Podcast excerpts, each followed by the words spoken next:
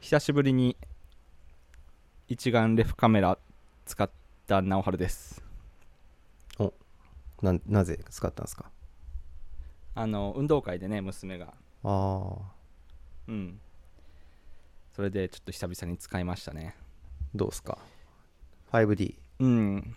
5D キャノンの 5DM2 ですね、うん。でうんやっぱまあ面白いですね。撮るのが普通にこうなんだろうね。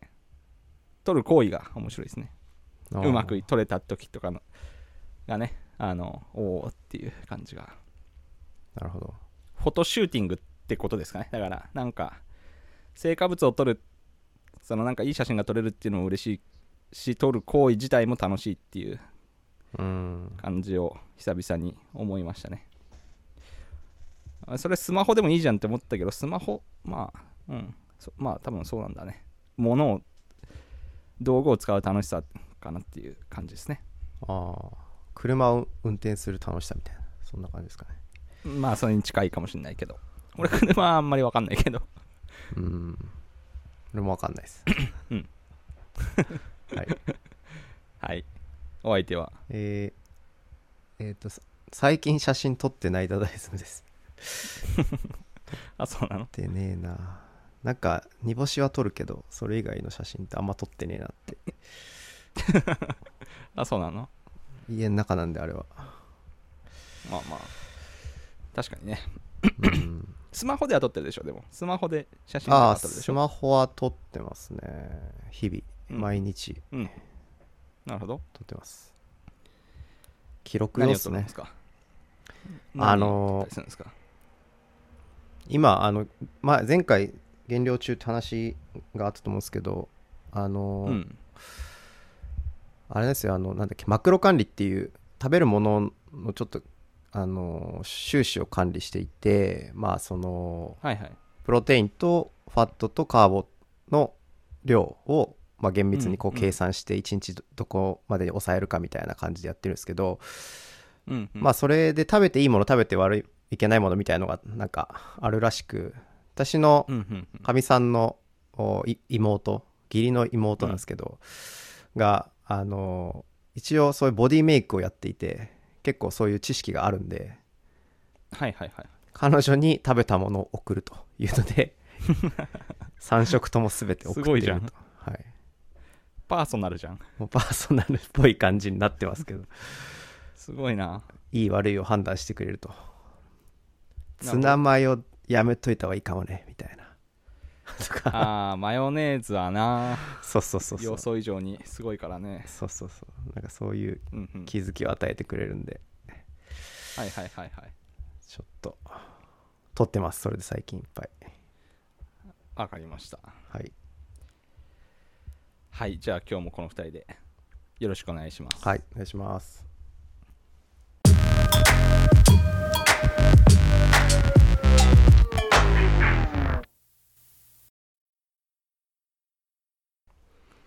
はい、はい。じゃあ最初の話題なんですけど、うん。あのー写真でさ思い出したんだけど iPhone 新しいの出ましたね。12 12が4機種。12とミニとプロとプロマックスかな。4機種出て、うん。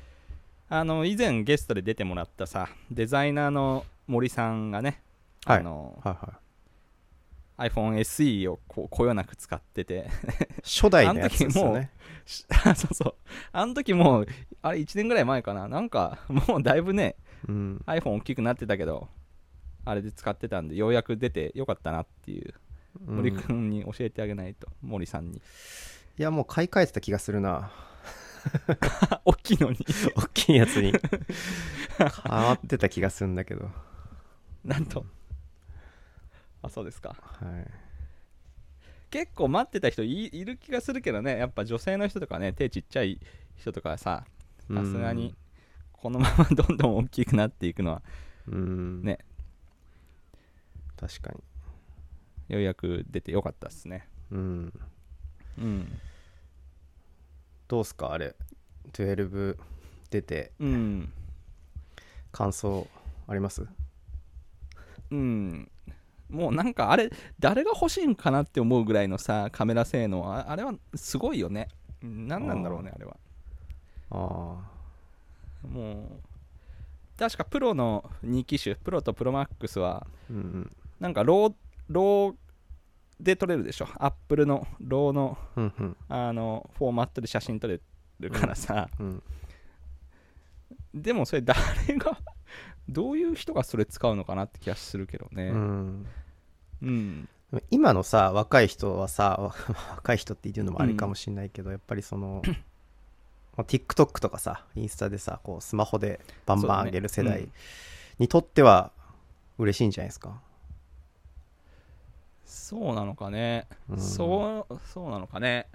うん。もうでもあれで見るの所詮みんな iPhone で見るわけだからさ。うん。まあでも画角とかは嬉しいのか。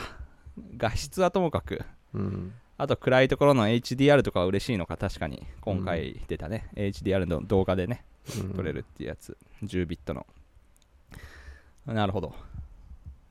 それでどんどんまあ新しい作品が出てくるんだろうねまた。うん。TikTok TikToker が。そうですね。私使ってんのが iPhone の11でぜ去年のプロなんですけどまあ今回は、あの見送りをかなと思ってて、うん。まあ、ただそのちょっと注目してたのがそのうん。1ヶ月ぐらい前に Apple Watch とあ iPad が新商品出た時に、うん。iPad Air に Touch ID がついたんですよ。ああはいはい。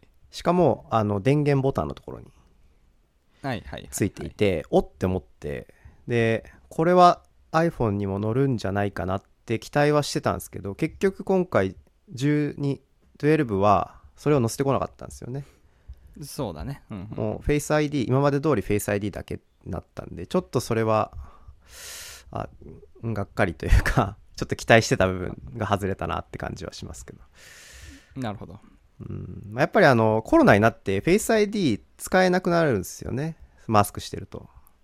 はいはいはい。結局こうボタンでああの番号で開けるっていうのになっちゃうんでやっぱりタッチ ID 欲しいなって思うのは多分みんな Face ID ユーザーだったらみんな思ってるはずで、うん。はいはい。だから来年ぐらいこう乗ってくるんじゃないかなって予想はしてますけどね。間に合わなかったなと思いますけど、うん、そうだね。うん、まああとこうフェイス ID っていうかそのフェイス ID とコロナのマスクがさ、うん。コンフリクトしだしてから初めての冬が来るじゃないですか。まあ冬ってまあ去年の3今年か今年の3月頃はどうだったかっていうのはあるかもしれないけどうん。初めてマスクと手袋をするっていう時代がさ来るわけじゃないですか。うん。人類が。うん。でそうした時にめちゃくちゃ今までフェイス ID 便利だったんだなって思う気がするんだよね。うん。タッチでも開かないし、フェイス ID でも開かないっていう、初めての時代が来るわけじゃないですか。うん手袋取るんかいっていうさ、うんあの、のがね、フェイス ID 便利だったんだなっていうのが確かにわかるから、それで満を持して出してくるのかもしれないですね。わかんない、そんなこと。でも時々開くんだけどね、なんかマスクしててもフェイス ID で。覚えてるような気がするんだけどね。ああそうなんだうん、フェイス ID なんかさあ別にセキュリティのためじゃなくて単なるその UX じゃないですか。別にあれでなんかねあ安全なわけじゃないわけだからさどんどんさ、認証を緩めていってくれてもいい気がするんだよね。うん。目だけでもう合ってたらもう大体、まあ、合ってたらまあ開けるみたいなさ。うん。別に俺じゃなくてもいいよ。あい俺じゃない時に開いてもいいからさ。その そうなの？ななんて言うんだろう。あのある程度合ってれば開けてくれと。そのなんつうの？その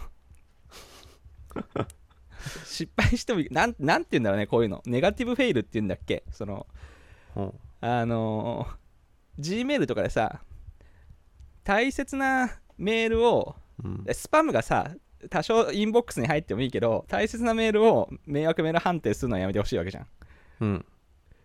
だからスパムは別に多少誤検知っていうか流出してもいいっていう話じゃん。スパムメールを見逃すことはいいけど、うん。本物メールをご判定することだけはやめてくれっていうのを、うん。などっち毎回迷迷うんだよ。これなどどっちって言うんだっけな。わかんないけど忘れたけど。うん。完それの逆だよね、そういうことね。そう。それそそれの逆で。そうそうそうそう。はあ。俺俺であるマスクがしてる時に俺であることをうん。やってもう必ずオープンしてくれればうん多少ね自分にいた自分の子供がマスクしてて映っても開けてもらってもいいよっていうやつですね。そうそういう風になってほしいけどね、うん。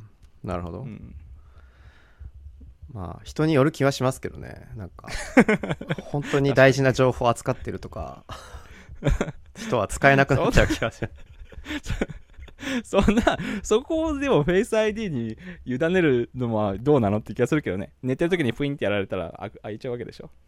ああでも今のは目開けてないと開かないって設定にはなってるんで。あだからそれはうなんだ。うん。あの設定で変えれるんですけど。あそれは知らなかった。なるほど、うんまあ、それ寝てる時に指当てたらどうするのっていうのとも多分似て似てて勝手に指はいはいはい。持ってからでっていう、まあそこのせめぎ合いだと思うんですけど。うんうんそうだね。まあ。まあ便利さなんでしょ？あれは。便利さを向上させてるんであってセキュリティはさ、下がってるわけじゃない、そのあの普通のパスフレーズに比べると。うん。だからもういいよ。マスクでも。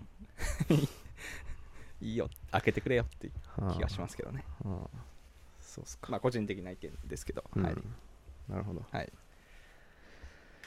はい。まあちょっとそんなね新しい iPhone とその TikTok とかのね確かにあれのせめぎ合いなんでしょうね時代っていうのは。うん。うん。で TikTok でさ思い出したんだけどさうん。あのダダは音楽とか聞くんだっけ？最近のなんか バンドとかさ。わあ聞かないっすね聞かないですか？聞かないっすね。昔からそういう最近の版音楽とかっていうのはね全然疎いんで、あそ知らないんですよ。うなるほど。あのすなんかねすすごい思うのがさ最近のこ、ね、バンドっていうか、まあ、歌手もそうなんだけどさめちゃくちゃ技術的な発達を遂げてるような気がするんだよね。うんめちゃくちゃ演奏とかさ歌唱力がう高いというかめめちゃくちゃ難しい歌歌うなとかって思ったりして、それはなんでうん。ななんでなんですかね？知ってる？いや。い夜遊びとか知ってる？や全然。ポルカドットスティングレイとか知らないです。ああとねあとでじゃあリンク貼っとくんで、はい。見てほしい見てほしいっていうか聞いてほしいんですけどね。めちゃくちゃうまいっすね演奏が。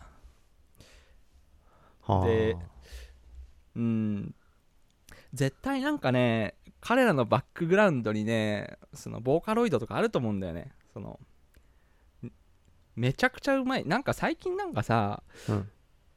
あんまりこうゆったりした歌とかないなって気がしてて。俺が知らないだけ。ルクプルとかさ自分たちの、ながさ子供の時のうんうん。歌番組ってさやっぱ、トップ10にはこのドラマの挿入歌とかさうんなんかそういうのが入ってるわけじゃん。ラブソングとかがさ。うんうんうん。入ってい今歌番組もないしないのか？歌番組ってあんの今？あるのか？知らない。テレビ見てないから。わかんねえ。あそう。なんか音楽を取り巻く環境というか若い子ってどこでう歌聴くかと思うとやっぱ TikTok とかだったりすると思うんだよね。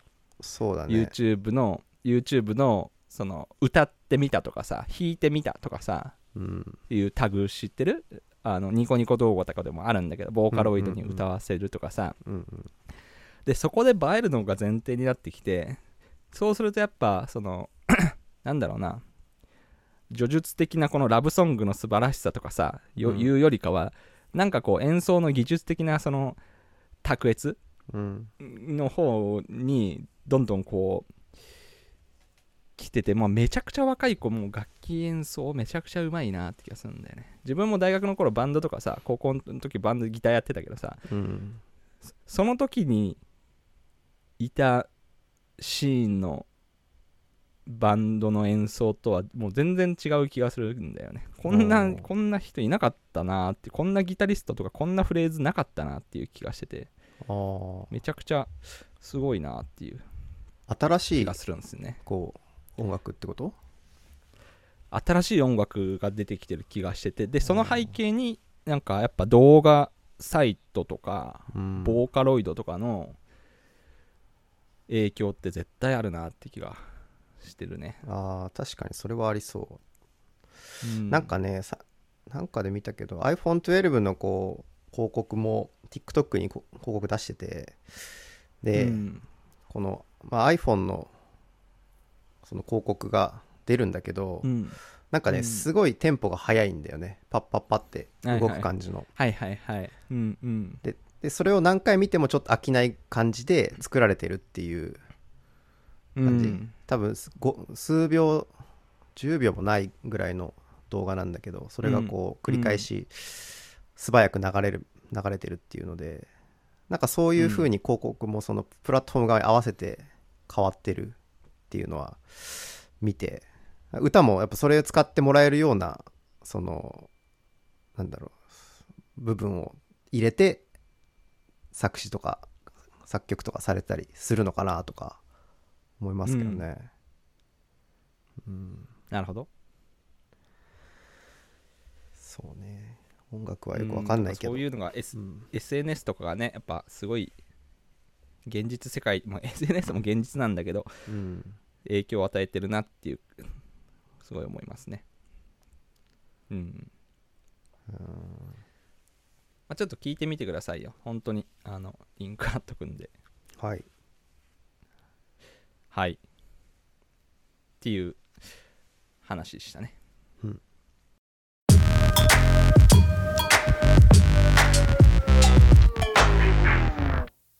でなんか他何話何何かありますか？うん。あんまりこう時事的なことを話すとさうん。自分たちのこのあのリリース作業をこうね急がせることになるじゃないですか。うん。逆にだからそれがいいのかもしれないですねそういうあえてあー鮮度が高い旬うちに。触れる。うん。そう鮮度が高いうちにっていう自分たちに圧をかけるっていう。うん意味だとね。超大国のリーダーのトランプがコロナから復活して初めての収録ですね。ああそうかそうか。そうかそうかも。うん。うん。早かったですねすごかったね。早かったね。もうすごいもう大ピンチだと思ったもん。なんかうわーって思って。結構ねもうおっちゃんじゃないですか、うん。まあ、バイデンよりは全然若いけど。うん。うん。あやばいって思ったけど。でなんかやっぱみんなさ心配してた通りさ心配してたっていうか懸念してた通りさうん。こういやコロナなんかコロナなんか楽勝だみたいな感じでちょっと今ワイワイやってる、うんああいうノリってなんか日本にないよね。日本の選挙ってああいう感じってないよね。ないんか。ないよね。なんなんでないのかね。ああいうなんだろう。あの大統領選とか見てるとさそのトランプさんの後ろでさこうなんかプラカードとかさなうん。なんていうの、ああいう紙のさボード？うん。にこうなんか書いたやつをこうわーってみんなでさうん。やってるじゃない？うんうんあのノリってなんか日本ないよね。ないね。誰が直誰を選挙じゃない支持してるか。直接選挙じゃないからかな。なんでだろうね。あんまり自分が誰を支持してるかっていうのは言わないし。言わないよね。熱狂的な人もいないから。うん。まあなんかでまあうん。うちうちはうちの家庭はさうちの家庭っていうか自分が育ってきた家庭はさうん。この家庭内でも別に誰に投票したかっていうのはこうだまあ言ってもいいけどその、うん。聞くべきではないみたいなねなあのあれがあったよ。家訓家訓が。ああ佐々木家の。心情の自由。そう佐々木家って名前もう言ってるけどまあ いいけど。佐々木家ではその家訓がありましたね。あそれは親親のってこと？直春の親あそうだね。まあってこと？まあ親親もだし今も。まあ自分もそうだしね、うん。まあ成人っていうか選挙権もあった後ではね。うん。うん。確かにうちもあったな。あのあの感じなんかねあねみんなで投票に行って ねあのその後はなんかあのファミレスに行くとかね銭湯に行くとかあったけどさ誰に入れたかみたいなとそういうのはなかった。なんとなくそれは言わないみたいなね。なんでなんだろう。感じでしたね。もう投票終えてるのに、そう投票を終えてるけどね。うん。ね、影響さされることはないのになぜ言わないんだろうっていうのはねそうそうそ気になりますけど。うなぜ言わないのかも俺も分かんないんだけどね。そういう人はこう出口調査とかには協力しないのかなって今ちょっと思ったけど。聞かれるわけじゃないですか誰に投票したかって。はいはいはい。はいはいはい言わない確かに。聞かれたらどうするんだろう。まあ多分俺はまあええまあなん入れ誰に入れましたっていうのは言うかもしれないけどうん。自分からなんか明確にこう主張はしないよね。とか家族に対してさ今回は絶対誰に入れようぜみたいなのはないですね。うん。うん。なんかやっぱそういうなんか日本の特有の感じなのかね。他の国はどうか分かんないけど負けたら悔やしいからね、家族の中でも 負けたら悔しいから。お前の支持者負けたわって言われるのが嫌だっていう。ああそれはあるかもしんないね。うん。てか明確にあるんだよねそれって。あのそういう自分の投票した票がその指標になることを嫌がるっていうのは行動経済学的にもあるらしいですね。おおそうなんだ。N 人議員が出るっていう選挙区だと主要な政党は N プラス1人に収束するみたいな研究があるって聞いたことありますよ。なんかだからあんまりにもそのし集まらなさそうな人に投票しても無駄になるしあんまりにも強力な人がいてそこに投票してもそ自分はその当選には大きな影響力を与えないわけでしょ。うん。まあ自分が入れなくてももう当選するから。うん。っていうのでそのそこのせめぎ合いでやっぱギリギリ自分自分たちの投票が影響あったと思えるような結果になるみたいなうん。ところがあるらしいですけど、なるほどね、まあそれそれとそれと日本のあれはまた別な気もするけど。うん。やっぱこのねえ日本特有のこの間合いみたいなのがさあるわけじゃんなんかうん。ここまで言うのはちょっとよしとこうというかつつましさというかさ。確かにね。面と向かってこううん戦うのをちょっと避ける感じはあるあるからね。そうそうそうそそう意思でそれはまあために。うそうそううまくやる間合いの取り方があってさ。うん。うんあのー違うのかなっていう感じ。察するみたいなのやっぱねうん。あるのかもしれないですね。なんかさそう先週とかもさ、うん。そのうちそのテレビないんだけど、その NBC はあの Amazon のスティック T- TV スティックでこう見れるんでそれ見てるんですけどちょうどその大統領の答答弁討論会とか副大統領の 討討論会やってるんだけど、まあ、日本まずああいうのないじゃんっていう。まあないないね。ないね。なんか1対1はないしなんか演説はこう街頭とかでするけど、うん。うん、あんまりああやって面と向かって戦うのはないなっていう、ないですね。うん、うん。ないしんなんだろうね。自分たちのリーダーを選ぶときにはもう自分は無関係なわけじゃん。だって菅さんになるかどうかなんて俺らは全く影響できないわけでしょ。うん。それ自民党の中の人が決めるわけであって。うん。なんか不思議だよね。だからそう考えると誰になるのかとかってさ言ってるけどさうん。自分たちにそこにだ 何の影響も与えられないわけでしょ。うん。なんか。そうね。なだからちょっとそれはふなんか不思議だなっていう気がししたし、うん、確かにあのも盛り上がりがないのはそういうとこもあんのかなって気がしたけどね、まあ、仕組み的に、うん。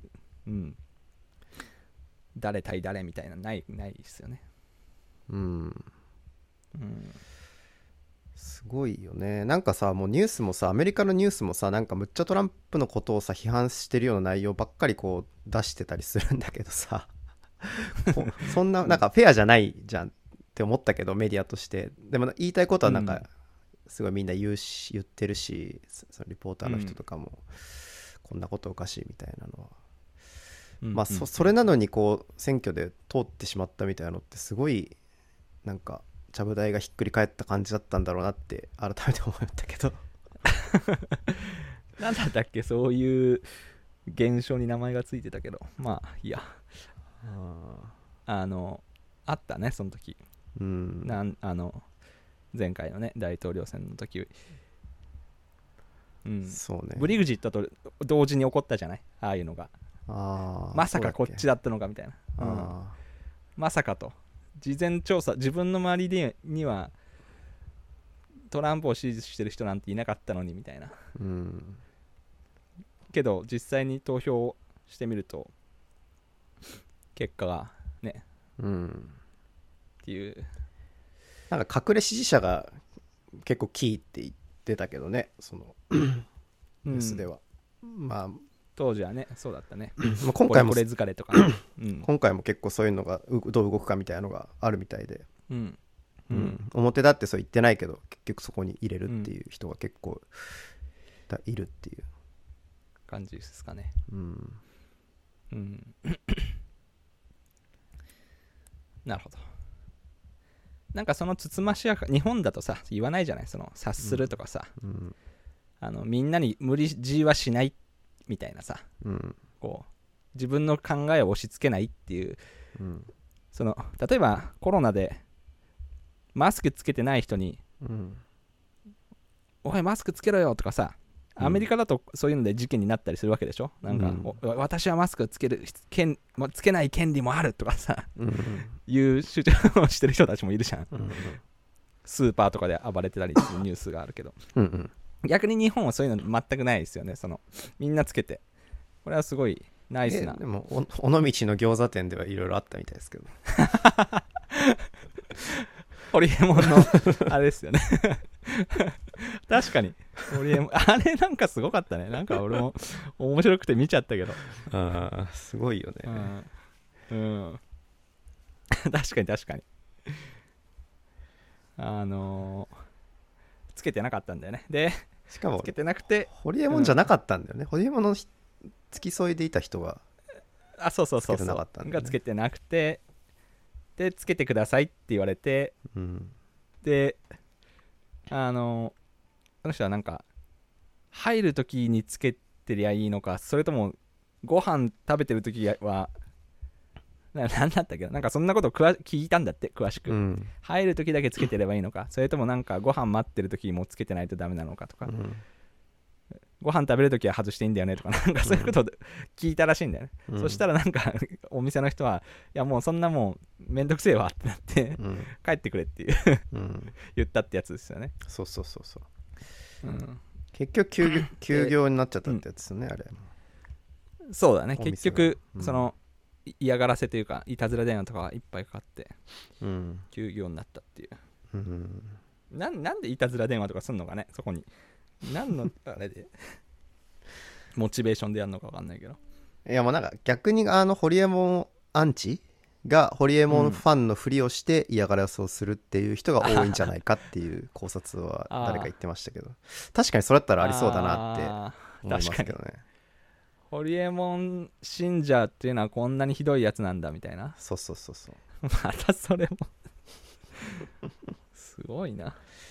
うんハーチューさんも言ってましたね確かに。自分のアンチの中には自分のファンを装って過激なことを言ってああそうそうそうハーチューファンはこんなにひどいんだぞっていう印象をあえて与えるような、うんうんあのやってる人もいるけど自分の人生を生きろとかってなんかハーチューさん言ってましたけどね。そりゃそうだって思ったけど。うんなるほど、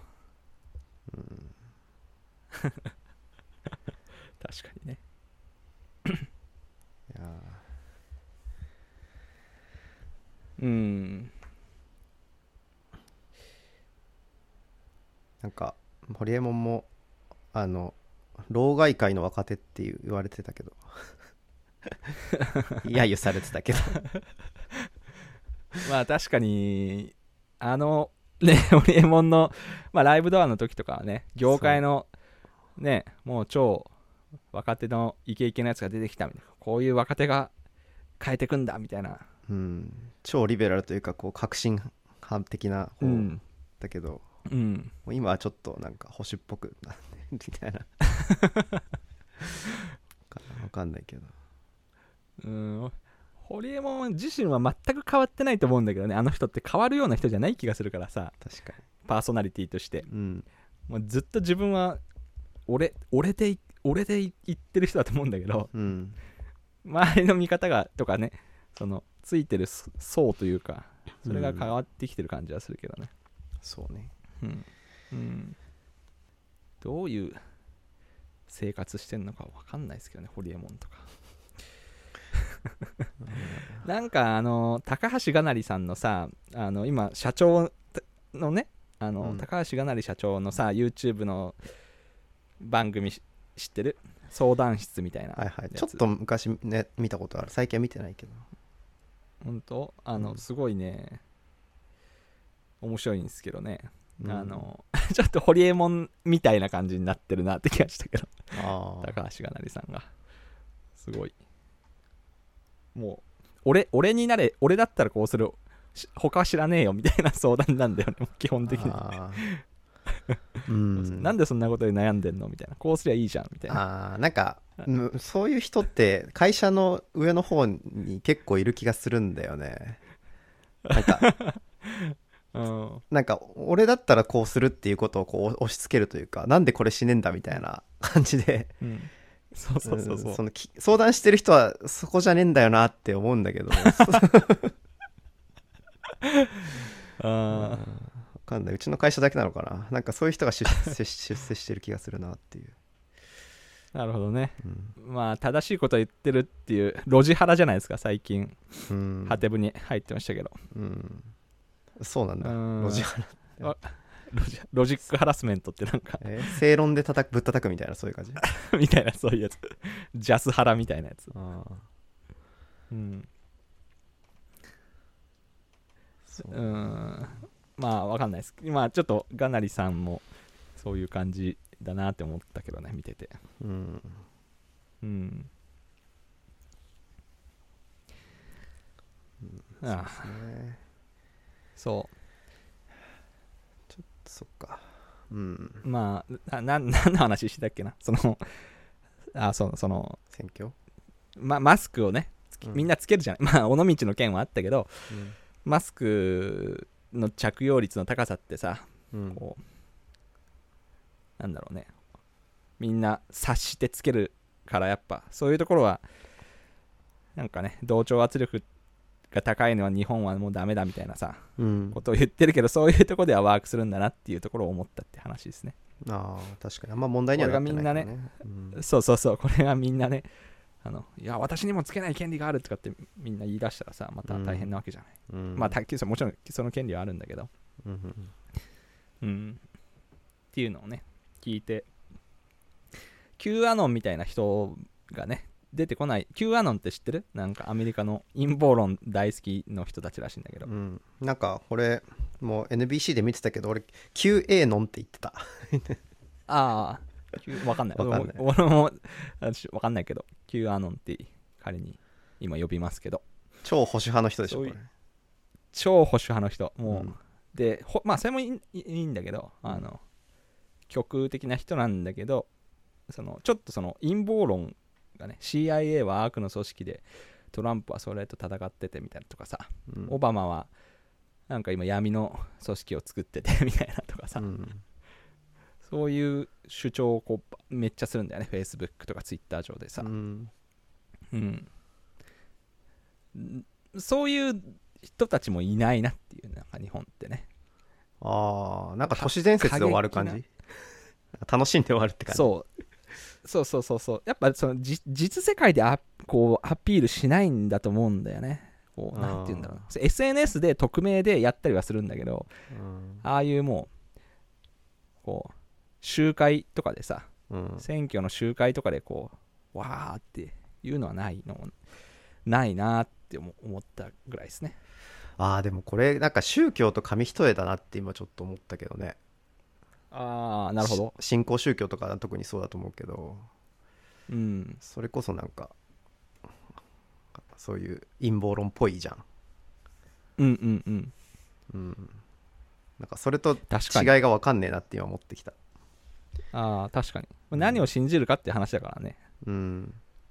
うん。し日本ってなんかその宗教みたいなのもちょっと若干タブー感あるじゃない？い言わないじゃない？なんかその私は何々教ですとかさ、うんうん。まあそもそもそんなに まあ無宗教っぽいところもあるからっていうのがあるのからかもしれないけどね。うん。でもあそういうのあるのかもね。背景に。そういう、まあ、宗教何々私何々教ですとかさうん。カトリックですとかさ、うん。っていうのは知らないけどアメリカとかだと普通にカジュアルに多分表明されるもんなんだろうと思ったけど。それは別に多多様だからさ。うん。あのそういうのが普通に表明されるっていう気がするんだけどね。そうだね。日本ってやっぱデフォルトがででっかいんだよね多分。そのアメリカみたいにそのなんか人種もさいろいろこういろんな人がいるわけじゃないじゃん。やっぱデフフォルトの、ね、多民族、まあ、単民族ではないけど、デフォルトはまあ、一個大きいじゃん。うん。みんなで、まあ、し仲間みたいな感じだもんね。ああ、そうそう。でも、もちろんさ、ね、そのアイヌの人とかさ、沖縄の、ね人とかもいるんだけど、うん。まあ、デフォルトはまあ、一番大きいものがあるわけじゃん。うん。だからまあ、その察するっていうコミュニケーションもさ、コストが低いから、それがね、うまくいくんだけどさ、うん。本当にもう文化もなんか宗教も人種も全然はい本当にね 10%10%10%10% っていう感じで内分してたらさ、うん。察するコミュニケーションなんか全絶対さ使えないわけじゃない？そうだね。うん。コスコスパが悪すぎるというか、うん。いちいち明確にコミュニケーションしないと分かんないよみたいなそうだね。相手がになるから、うん。そうそうそうそ自分と違うっていう前提で動かなきゃいけないっていうのとは全く違う気がするね日本人と、うそうそうそうそう、うん。まあねまあ、そういう ぶつかるぜぶつかるっていうか異なる前提で。うんっていうのがねなかなかないから。だからまあちょっと選挙にどこに投票したかも言いにくいっていう感じなんですかね。結局こうアメリカの人たちもこう半分まあ半分半分にこう分かれたとしてどっちかが勝つわけじゃないですか。うん。でどっちかが負けると負けた方ってどうなるんだろうねってちょっと思ったけどやっぱりアンチになるのかな、その現政権の。それともなんか今の政権をし支持するのかなとかさ。うん。でもトランプじゃなかった人は今でもトランプじゃないんじゃない？それヒラリーを応援してるかは別としてうん。今でもとあいあの人じゃだダメだみたいな。うん。あの人がリーダーをねこう何年もやったことはもうすごいなんかマイナスだみたいなこと言ってるけどね。うん。うんもうなんかバイデンは支持しないけどトランプ嫌いだからバイデンに入れるみたいな ふ風なきなってるみたいだからね、うん。敵の敵は味方みたいにさ。まあね。あの人じゃなければ誰でもいいってなって。そうそうそうそう、まあだから野党共闘ってでもそういうことだよね。その、うん。票が割れるぐらいだったらねアンチの人たちをここに集約しようっていう話だから。うん、で前回は確か結構それで割れたんだよね確かね。今今回はどうなのか分かんないけどうん。いやーちょっとどうなるか分かんないですけどね。うん、まあ日本にも少なからず影響はあると思うし。確かに。うん。そうっすね。はい。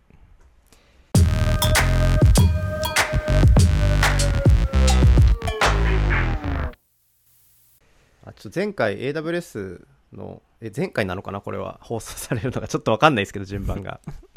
あの、AWS パースペクティブ試してみたっていう直春の言ってたやつ。ああはいはい。あれあの私も試してみました。ポチッとしました。お動かしてみたっていうとこっすね、うん。あやってみた？やってみました。うんうん。うん。まあ感想としてはなんかあのなんだろうな。な何に使えるかなって思ってなんかその概要、アーキテクチャの概要が分かるんかなってちょっと思ってたんですけどなんか全然そうじゃなくて、うん。まあ、リソースの関係性が、それぞれの関係性がこう出てくるんで、うん。なんかどっちかというとなんか使えるなって思ったのはなんかその結構サーバレスアーキテクチャみたいなものってすごくこう複雑になるじゃないですかそのアーキテクチあャがあ蓋開けてみるとっていう。そうそうそうそう。実際何が動いてんだっけって考えるとそうそう。なんかサーバーがあってとかって話じゃないからなんか、すごく複雑になるんでなんかそれそのリソースを削除する時ってむちゃくちゃ大変なんですよね。あのこれって何が呼んでるのかとか何を呼んでるのかとか、はいはい。関係性が全然追うのがすごく難しくて、で、はいはいはい。削除するのにすごい手間があったんだけどあのパースペクティブすれば使えば、ねうんこのリソースに関係してるのってポチってやるとその周りにくっついてるのがババババって出てくるんで、あこれは関連してんだなみたいな感じで、えーその影響調査のしやすさみたいな風に使えるなっていうのがまあそうちょっと触ってみて思ったって感じですかね。確かにこれはもう少なくともこことこことここにしかつながってないからうん、それでまあ影響調査がまあここに閉じるっていうような、うん。そういう話ですか？そうですね。なるほどなるほど。なんか結構確かにうん。確かにね概要を押さえる割には結構線がブワーって出るもんね、そうそうそうそうそう。もううん、だって IAM とかポリシーとかデフォルトのやつで何百個もあったりするからさ。うん。そんなん全部オンにしたらえらいことになるぞっていう感じで。例えばなんか思ったけどそのじ例えば人間の体をこう見てみたいってなった時に例えば頭がある、手がある胴体があるっていうそういうプロットの仕方じゃなくてパースペクティブって。うん。多分脳ってやったら脳に関係する脊髄とかその辺のものが見えてくるっていう一部をこう切り取ってはいはい。見えてそこを見る視覚的に見るっていう心臓だったら心臓とか、いいあと骨だったら骨だけ見るとかなんかそういう視点、うんうんそれこそもパースペクティブってだから言うんだなって思ったんだけどうんうんうん。なんかいろんなこう視点で見るっていうやり方があれでできるっていう感じなるほど。かなって思いました。なるほどなるほど、ですね。そういう使い方ですね、うん。なんかあのソリューション実装自体もすごくこうフルマネージドのサービスばっか使われててうん。すごくなんかモダンだなって思いましたね。という。なんかフルマネージドってさすごい、どうでもいい話していい、うん。フルマネージドとマネージドってなんかみんな分けて使ってんの？なんかあ。時々気になるんだよな。AWS は分けてるっぽいね。社社員のあ人は。そうなんだ、うん。へえ。何の違いがあるんだろう。フルマネージドはあの RDS はマネージドなんだけど例えばオーロラとかってマネージドなんだけど、うん。うん。あれって半分あオーロラじゃないかな？RDS かな？なんかあのインスタンスがあったりするものもあるじゃん、うん。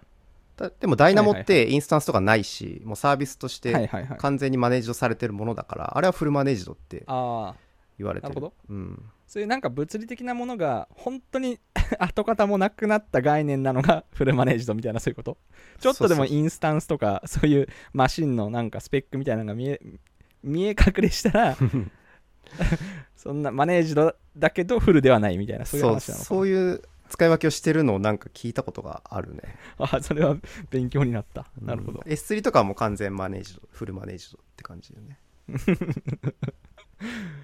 ススペックっていう概念がないからね、うん。どういうどういうメモリを使いますかとかっていうあれがないからってことですか。そうそうそうなるほどね。間違ってたらすいませんはい。はい、ありがとうございます。すごい、はいい、い知見が得られた。はい。そんなとこっすかね、時間がうんあ来ましたんで。はい木曜日は、この木曜とかも言って時間も言ってもうね、すべてがバレるって感じだけど。はい。この後も頑張りましょう。はいじゃあえーなんだっけ業務連絡えーツイはい。えー番組のフィードバックはハッシュのジャミング FM までお願いします。ウェブサイトはジャミング .fm です。過去の放送載せてます。はい。はい、ありがとうございます。はい。じゃあ今日はこんなところではい。お疲れ様でした。はお疲れ様でした。